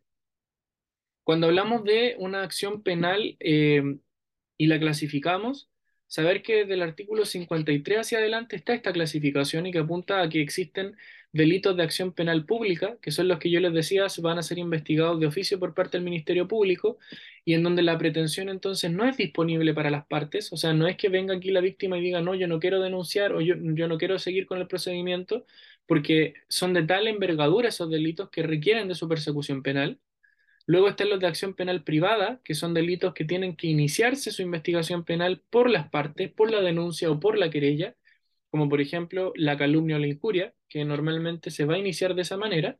Y luego están los de acción penal eh, pública previa instancia particular, en donde nos encontramos con que se hizo la denuncia o la querella por lo que va a ser justamente un particular, pero después quien asume la investigación es el Ministerio Público y por consiguiente ya no se puede disponer de la investigación penal por parte de los particulares. O sea, yo denuncié, por ejemplo, que estaba sujeto a BIF y después me doy cuenta que como la causa la agarró el Ministerio Público, ya no me puedo desistir de mi denuncia o de mi querella. ¿Ya? Entonces, es la relevancia de esta clasificación de las acciones penales. Ahora, en todo proceso penal puede existir una demanda civil por parte del querellante, pero la demanda civil en materia penal se clasifica solamente en dos, restitutoria o indemnizatoria restitutoria, por lo general en casos en contra de, perdón, en casos de delitos en contra de la propiedad, que estoy pidiendo que se me restituya justamente aquello que fue hurtado o robado, y indemnizatoria cuando hablamos de delitos, por ejemplo, de homicidio, de lesión, etcétera, donde a mí me interesa que me indemnicen o daño moral, o lucro cesante, o daño emergente. ¿ya? Importante aquí es considerar que eh, la prueba y lo que van a ser justamente los medios probatorios de las acciones civiles se rige por las reglas de lo que son la prueba y los medios probatorios en materia civil, ¿ya? Por lo tanto, nosotros sabemos que los medios probatorios se van a justamente valorar conforme a la prueba legal o tasada, y de esa manera se va a hacer justamente con la acción civil en materia penal. Em, y desde ese punto de vista hay que también considerar que si yo demando civilmente en sede penal, en ese sentido de inmediato anulo, entre comillas, la opción de poder después hacerlo en sede civil y viceversa. ¿Ya? ¿Cuándo yo puedo hacer la demanda civil? se entiende que lo puedo interponer hasta 15 días antes de la audiencia de preparación de juicio oral. ¿Ya? Em, y la- puedo preparar la demanda civil, lo puedo hacer a través de medidas cautelares que van a ser en este sentido reales o personales y que me permiten aquello, ya que las vamos a estudiar ahora también. ¿Dudas hasta el momento? ¿O comentarios, sugerencias de algo?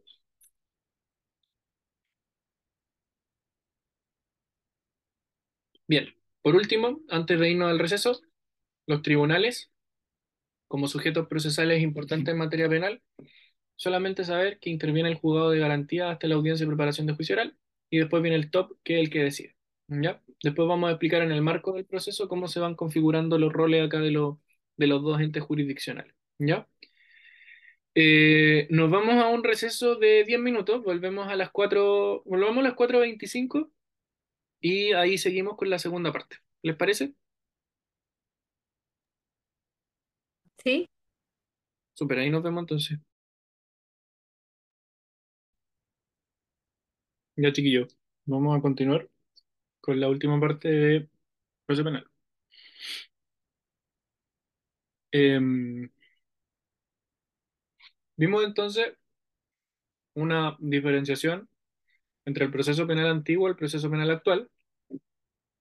Vimos los principios y la garantía, vimos límites formales, el establecimiento de la verdad, y luego estudiamos a los sujetos procesales y a los intervinientes en el marco del proceso penal. Entonces ahora recién vamos a partir estudiando el proceso penal ordinario, ¿ya? No es tan largo, hay cosas que ustedes ya conocen por el procedimiento civil, así que lo vamos a ver ahora. Vamos a partir esquematizando un poquitito lo que va a ser este proceso penal y vamos a entender de que el proceso penal ordinario se estructura en base a tres etapas. Está primero la etapa de investigación, segundo la etapa intermedia, que tiene una, una parte oral y una parte escrita, y tercero está la etapa de juicio oral. ¿Ya? Partimos entonces con la etapa de investigación, y la etapa de investigación tiene dos patitas. Puede ser investigación desformalizada o investigación formalizada. La diferencia está en que nos vamos a encontrar con que la formalización de la investigación nos va a dar justamente pie para poder determinar cuándo eh, tenemos una u otra investigación, ¿ya? Desde el punto de vista de lo que es una investigación desformalizada, tenemos que tener en consideración que es aquella que se realiza o que se lleva a cabo antes de que se formalice la investigación, que la va a llevar a cabo el Ministerio Público de oficio en el caso de delitos de acción penal pública o previa denuncia o querella, justamente si es que es un delito de acción penal privada o acción penal mixta, y eh, en donde por lo general para poder realizar actividades investigativas va a requerir justamente autorización judicial previa, porque al no estar formalizada la investigación no está judicializada la causa, ¿ya? Solamente va a tener RUC, pero no va a tener RIT. Desde ese punto de vista, entonces, es que se alude a que normalmente las actuaciones de investigación desformalizadas se realizan al amparo del artículo 9 del Código Procesal Penal, ¿ya? En cuanto a lo que va a ser justamente esta investigación, luego de que el Ministerio Público reúna los antecedentes necesarios, va a solicitar una audiencia al juez de garantía y va a solicitar la, formalización de la investigación. Y en esa audiencia de formalización de la investigación, lo que va a suceder, eh, por regla general, es que el Ministerio Público, el fiscal, le va a comunicar, en este caso, a la persona imputada cuáles son los hechos por los cuales le está formalizando una investigación penal y desde ahí cuáles son los hechos que se van a investigar a futuro mediante una investigación formalizada. La formalización de la investigación eh, es un acto de comunicación del fiscal al imputado en presencia del juez de garantía. Desde ese punto de vista se entiende de que la formalización de la investigación no es un acto judicial, no es un acto procesal, sino que más bien un acto administrativo. Y desde ahí entonces no tiene plazo ni forma en la cual tendría que realizarse.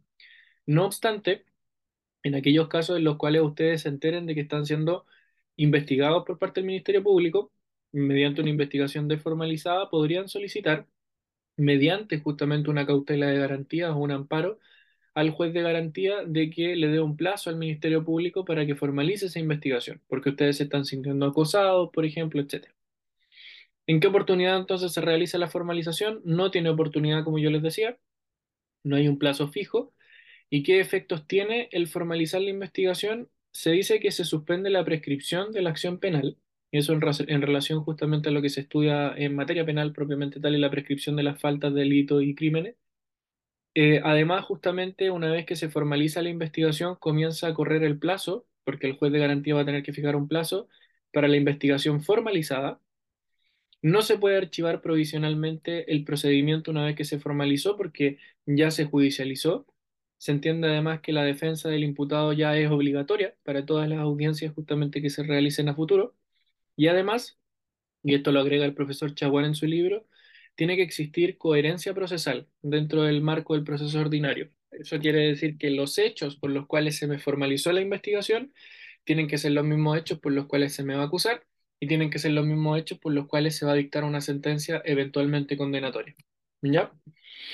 ¿Cómo es la dinámica de una audiencia de formalización? Yo les diría que si tienen el tiempo, vean una audiencia de formalización por YouTube, no duran más de cinco minutos.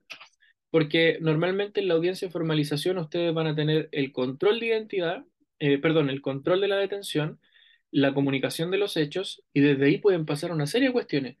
Se va a fijar el plazo de investigación, se pueden pedir medidas cautelares, puede terminar la causa ahí mismo con un juicio inmediato, puede hacerse una preparación de juicio simplificado, puede haber juicio simplificado, puede haber acuerdo reparatorio, puede haber suspensión condicional. Entonces, no hay un esquema propiamente tal de lo que pasa en una audiencia de formalización. En el apunte que ustedes tienen de proceso penal, al final las últimas 12, 13 hojas son de minutas, de minutas de audiencias penales. Y ahí pueden encontrar lo que eventualmente pasa en estas audiencias. Pero el proceso penal es un proceso que al no regirse por la preclusión que sí rige en materia civil, no hace que, valga la redundancia, precluyan ciertas actuaciones.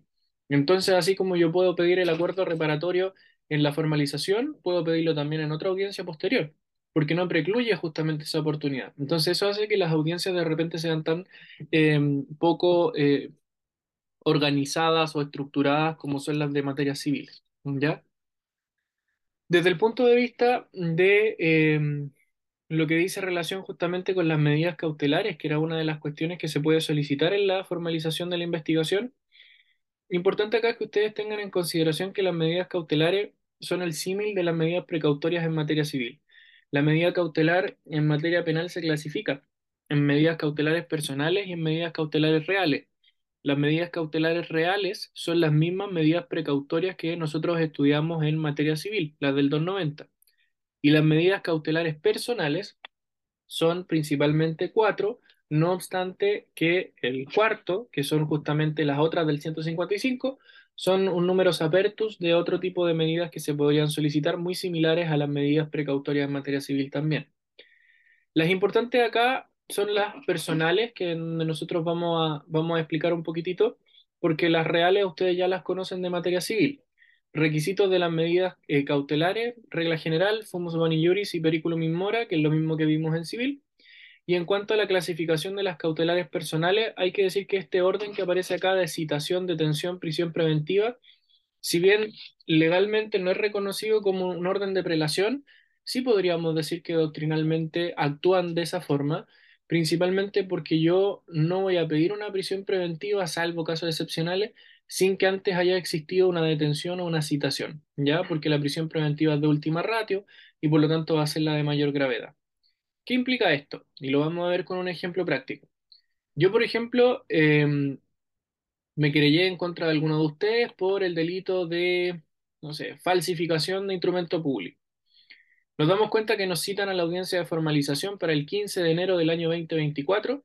Llega el 15 de enero del 2024 y ustedes no asisten. Entonces, lo que yo voy a solicitar, eh, en este caso tendría que solicitar el fiscal o mi, mi abogado querellante, va a ser una citación judicial a la audiencia. Entonces nos reagendaron la audiencia para el 4 de febrero del mismo año y a ustedes les va a llegar una citación judicial en donde les dicen que tienen que ir justamente a la audiencia. Llega el 4 de, de febrero ahora del 2024 y ustedes tampoco van a la audiencia. Entonces, ¿qué voy a pedir yo en la audiencia? Ya no voy a pedir una nueva citación, voy a pedir la detención. Entonces voy a solicitar que ustedes sean detenidos por carabineros para que puedan asistir justamente a esa audiencia. Llega el momento de la audiencia y Carabineros da cuenta de que no los encontraron en su domicilio. por tanto no se pudo dar lugar a la detención. Entonces, ¿qué voy a pedir yo ahora? ¿Qué me queda como cautelar? La prisión preventiva.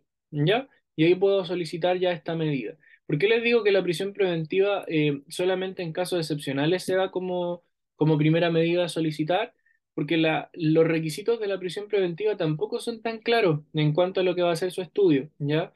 Entonces, desde ahí requiere un fundamento bastante amplio para poder justamente acceder a la misma, sobre todo por los juzgados, eh, perdón, los tribunales orales de lo penal. Desde el punto de vista de la prisión preventiva, nosotros sabemos que el 140 y el 141 son los artículos importantes porque el 140 señala en qué caso nos vamos a encontrar justamente con eh, la aplicación, en este caso, de la prisión preventiva, los requisitos propiamente tales, y el 141 en qué casos es improcedente. Pero estos requisitos del 140 no ha sido clara la, la doctrina si son requisitos copulativos o no, y hay algunos que son bastante amplios. Por ejemplo, la letra A del 140 dice la existencia de antecedentes que justifiquen la existencia del delito investigado. Entonces, si yo tengo antecedentes que acreditan el delito que se está investigando, en realidad lo que estaría haciendo con la prisión preventiva es adelantando una condena. Y era lo que yo ya les conversaba al principio cuando hablábamos del principio de presunción de inocencia.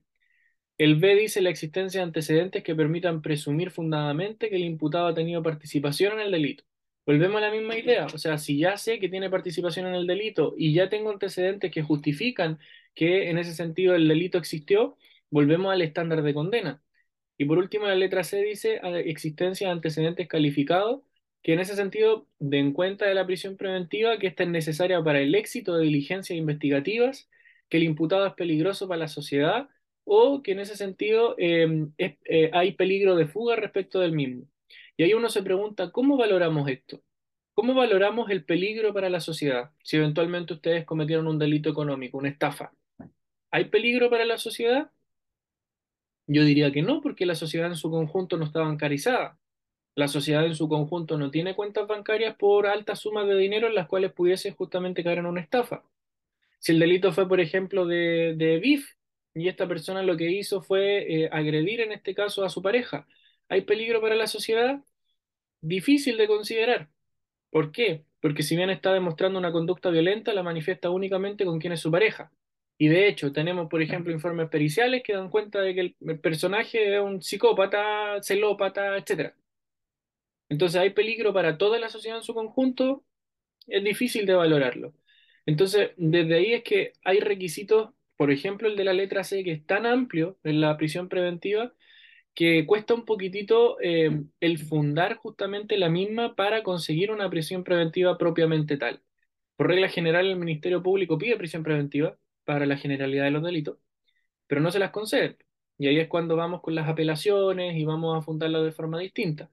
Pero tampoco hacen en ese sentido una solicitud de la preventiva considerando que estos tres requisitos son copulativos, sino que muchas veces lo que hace el querellante o la fiscalía es centrarse solamente en el C y en la primera parte, éxito de las diligencias para la investigación.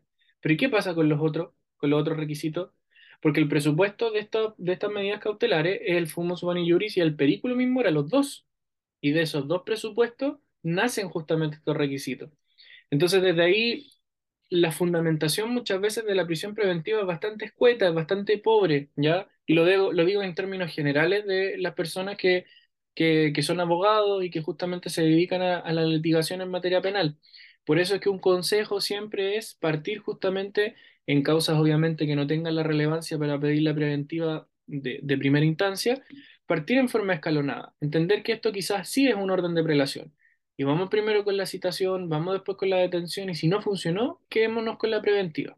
¿ya? En cuanto a lo que son ahora salidas alternativas que se pueden dar en el proceso penal, que también pudiesen estar presentes en la misma audiencia de formalización, nosotros hablamos de la suspensión condicional del procedimiento y de los acuerdos reparatorios. La suspensión condicional del procedimiento va a ser aquella que opera principalmente eh, como un acuerdo entre el imputado y además justamente el Ministerio Público y que tiene que ser aprobado, que tiene que ser en este caso visado por parte del juez de garantía.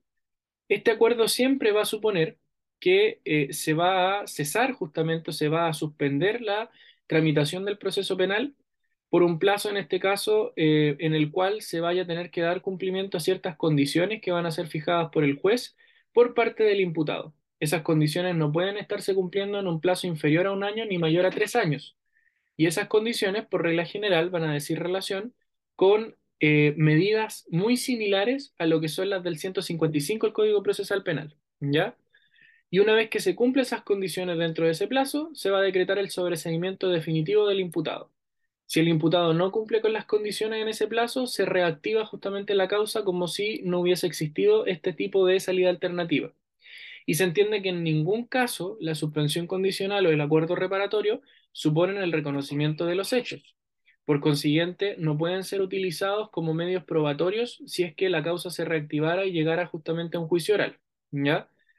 Eh, la suspensión condicional es lo que normalmente se alcanza cuando una persona va manejando en estado de ebriedad. Entonces lo que se hace es que se le quita la licencia por dos años, ahí está en el límite entre uno y tres, y durante esos dos años no puede manejar. Si lo pillan manejando de nuevo, sin licencia obviamente, va a reactivarse la causa y ya va a estar sujeto a un juicio, probablemente simplificado, y de lo contrario, pasado los dos años, se le va a devolver la licencia y va a sobreseerse justamente definitivamente en la causa.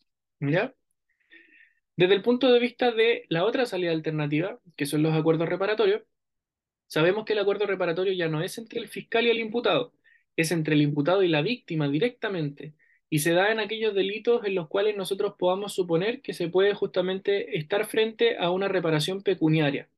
Desde ese punto de vista, los delitos que admiten un acuerdo reparatorio son entonces los delitos que se cometen en contra de bienes jurídicos patrimoniales, robo hurto, por ejemplo, lesiones menos graves y delitos culposos. Y eso también es criticado, porque el código es muy genérico cuando alude justamente a delitos culposos, el 142 y siguiente, y por lo tanto uno puede encontrarse que incluso puede haber acuerdo reparatorio en el delito de homicidio, cuando hay cuasi delito de homicidio. Y en ese sentido se permite un acuerdo reparatorio. Entonces piensen ustedes en el caso de aquel que iba manejando en estado de ebriedad y mata a otra persona porque la atropelló. ¿La atropelló de forma dolosa? Probablemente no, lo hizo con culpa. Hay un cuasi delito de homicidio. ¿Y qué dice la ley en ese sentido? En ese cuasi delito de homicidio en donde el bien jurídico vida estaba justamente en peligro y se terminó justamente quitando la vida a la persona, usted puede quedar en libertad, no va a ser juzgado siempre y cuando alcance un acuerdo reparatorio. ¿Ya? Entonces, es desde ahí donde viene un poquito la crítica de los acuerdos reparatorios en esas materias. ¿Ya? ¿En qué oportunidades se pueden dar las salidas alternativas? En toda etapa del procedimiento hasta antes del juicio oral. ¿Ya? Incluso hay algunos que dicen en, en el juicio oral también podría alcanzarse algún tipo de acuerdo. ¿Ya? Desde el punto de vista ahora de la etapa investigativa, con eso terminamos justamente la, la, lo que sería esta primera etapa. La etapa investigativa va a culminar cuando termine el plazo de investigación que fijó el juez en la audiencia de formalización de la investigación que sabemos nosotros puede ser como máximo dos años. ¿Y qué pasa cuando se cierra la investigación? El fiscal va a tener justamente la facultad, valga la redundancia, de hacer valer cualquiera de las siguientes tres actuaciones. Si tiene la prueba y recabó la prueba suficiente, puede acusar al imputado. Y que acuse al imputado quiere decir que sí o sí nos vamos a ir a un juicio oral. Puede sobreseerlo, puede sobreseerlo temporal o definitivamente. ¿Por qué? Porque, por ejemplo, no encontró prueba suficiente o por otras causales que aparecen en el sobreseimiento. O puede decidir no perseverar en el procedimiento porque no recabó la prueba, ¿ya? No encontró prueba para poder acusar y por tanto se pone término a lo que va a ser el procedimiento penal.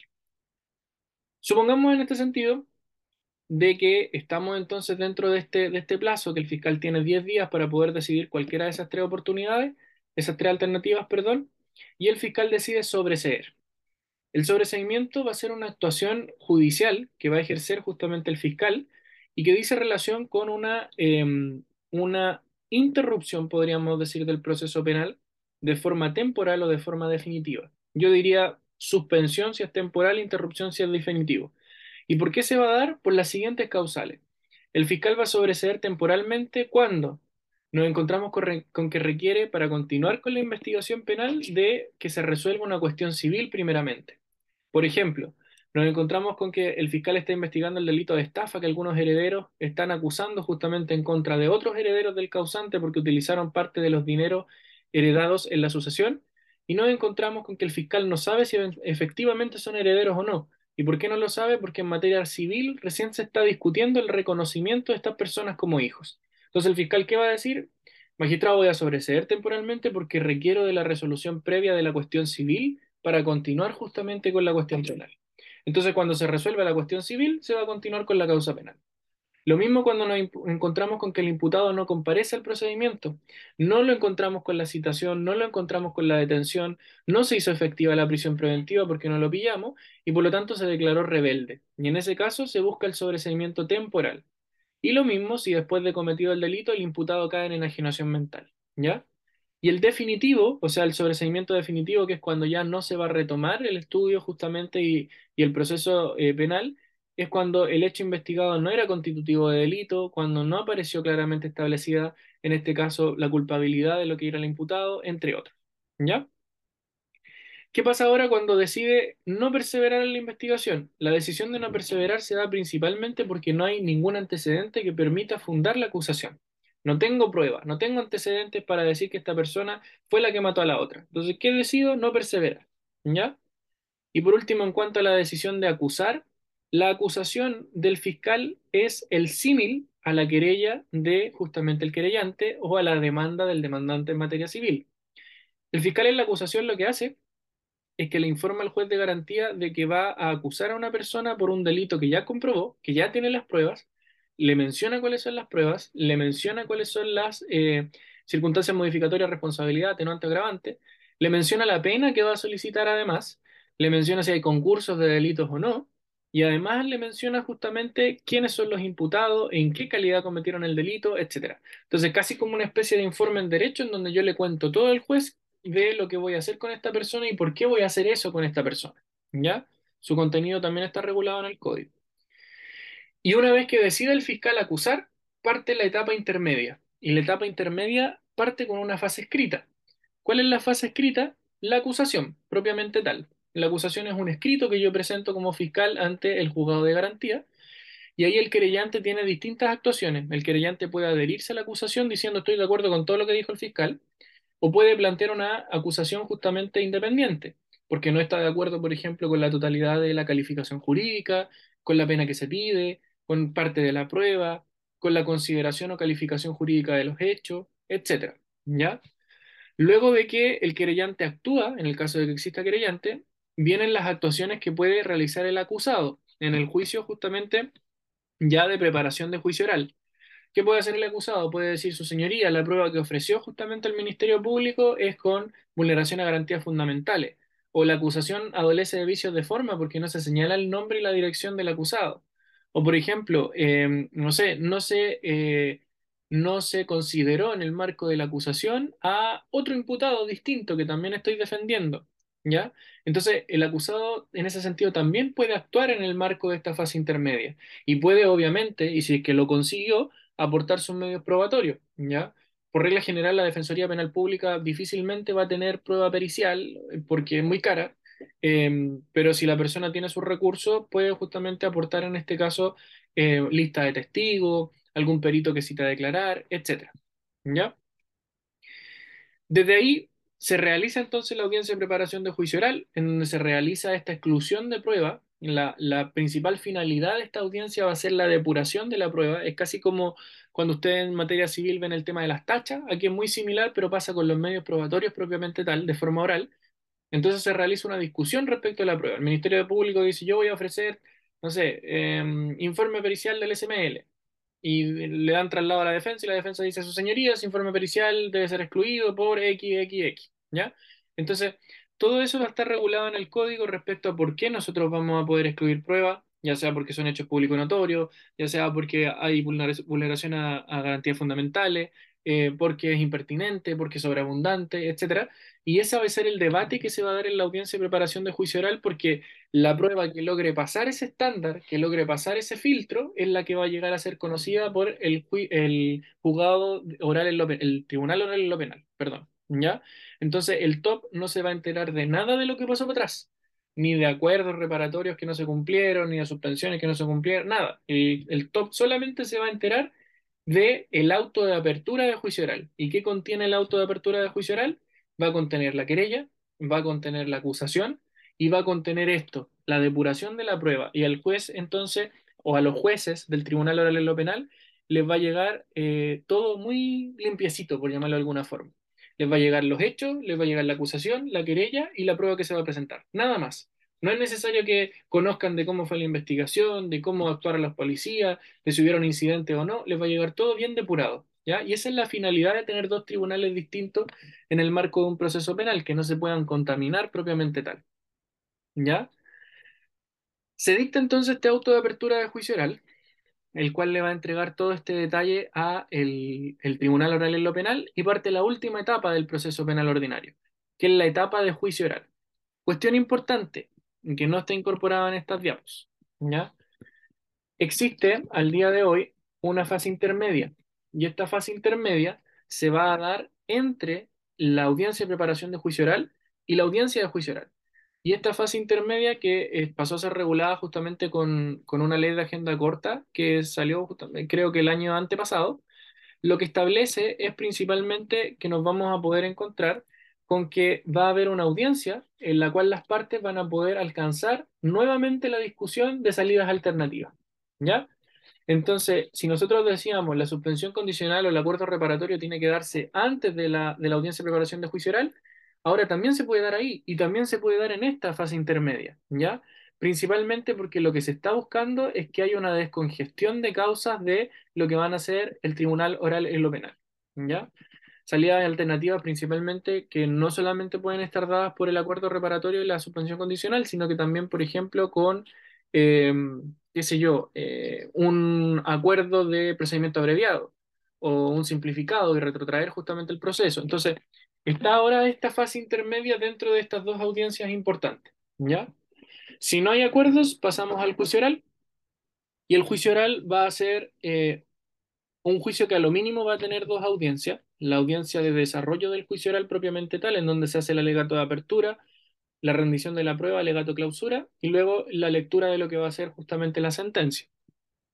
El juicio oral eh, es quizás lo más relevante en el marco de un proceso penal, porque es en donde se tiene que litigar, en donde se empieza justamente a dar cuenta del medio probatorio. Si yo ofrecí un perito, voy a presentar al perito, el perito va a declarar, yo lo puedo interrogar, la contraparte la puede contrainterrogar, y entonces se forma convicción ahí mismo por parte del tribunal de la prueba que se presentó. ¿ya? Desde ese punto de vista, la prueba en materia justamente penal eh, se rige por lo que va a ser las normas de la sana crítica, entonces la valoración va a ser conforme a una libertad probatoria que está dada por las máximas de la experiencia, la lógica y los conocimientos científicamente afianzados, pero además de eso, el estándar eh, condenatorio que existe en materia penal es mucho más alto que en materia civil, se rige por el principio de legalidad y por consiguiente el juez únicamente va a condenar cuando no exista ninguna duda razonable de que el delito no fue cometido por esa persona. Y eso es súper relevante también en materia penal, ¿ya? Porque en materia civil nosotros sabemos que si el juez no tiene ley para poder resolver, acude a la equidad, según el 170 del Código de Procedimiento Civil. Pero en materia penal, si no hay ley, tiene que absolver. No puede en ese sentido establecer de igual forma una condena. Entonces, en el juicio oral quizás es una de las partes más relevantes, principalmente porque está presente la prueba ahí, y en los procesos siempre es súper relevante la prueba. De hecho, hay algunos profes que dicen lo más importante de un proceso es la prueba, porque es lo que permite justamente establecer la, sentencia, ¿ya? Y la sentencia, como ya saben, puede ser condenatoria o absolutoria, y va a estar esta audiencia justamente de eh, juicio oral, la audiencia de lectura de, de, lo que va a ser justamente la sentencia y la entrega de veredicto, entre comillas. ¿ya? Eso. ¿Tienen dudas del proceso penal? Eh, Seba, no sé si me escucha. Sí. Eh, respecto a la prisión preventiva, incluso yo trabajo en el top ahora, eh, incluso cuando alguien está en situación de calle y no llega a una de las audiencias, se decreta prisión preventiva anticipada por el solo hecho de que no tiene domicilio. Entonces se basan en la C para darle, en el fondo, continuidad al proceso. Así de, de tanto es la prisión preventiva, de, tan, de tanto que fluctúa. Eso. Y lo otro es que después de la, de la audiencia del veredicto se da la audiencia, si el, bueno, el veredicto es condenatorio, se da la audiencia del 347 creo que es. Sí. Que ahí en el fondo se, los magistrados ven si le dan algún tipo de, si tiene otras penas anteriores, si le dan algún tipo de sustitución de pena. Eso, Claro, eso sí. es un poco lo, como en la diapositiva. Pero eso es, Pasa, pasa mucho por el tema de la, luego del alegato de clausura que se realiza por fiscalía, defensoría, etcétera. Eh, y después de que se hacen las convenciones probatorias, eh, cuando salen los tres magistrados y dicen, no, ¿sabe qué? Esta persona es culpable, porque no entregan los años ni tampoco eh, señalan justamente las atenuantes o agravantes, parte un nuevo debate entre el fiscal y el defensor de qué es lo que se va a considerar a efectos justamente de, lo que va a ser una sentencia condenatoria. Entonces el fiscal que le queda eh, va a buscar la mayor cantidad de años y el defensor va a buscar justamente alguna sanción, en este caso de la ley 18.216. Entonces va a empezar a argumentar, ¿sabe qué? No, no es necesario eh, eh, pena, pena efectiva en cárcel porque podemos darle, qué sé yo, una, una, un cumplimiento domiciliario o que firme o cuestiones así. Y parte un nuevo debate y eso te puede llevar a la audiencia que tú, que tú señalabas. Ujú. Y respecto a los criterios que tú señalas de prisión preventiva, sí, pues mucho, es muy notorio, de hecho. Eh, hace muy poquitito salió la, una noticia de que el fiscal nacional iba a pedir que todos los fiscales solicitaran la prisión preventiva para eh, personas extranjeras que no pudiesen acreditar su identidad. Y ahí uno se da cuenta cuál es el requisito para poder pedir una prisión preventiva si al final es la medida cautelar más gravosa. O sea, en ningún momento partimos de citación, detención, prisión preventiva. Nos vamos derechamente a la última ratio y vamos atochando las cárceles con personas que muchas veces ni siquiera tenemos la convicción de que cometieron un delito o no. Entonces, comparto mucho tu opinión. Yo en un tiempo trabajé en la fiscalía y lo vi, lo vi mucho, pedían preventiva por todo. Entonces, Nada que hacer. Así funciona el sistema, por eso es importante estar bien comunicado con el defensor, en caso de que nos toquen Sí, diputados. Ujú, sí. ujú. ¿Alguien más? ¿Algún comentario? ¿Pregunta?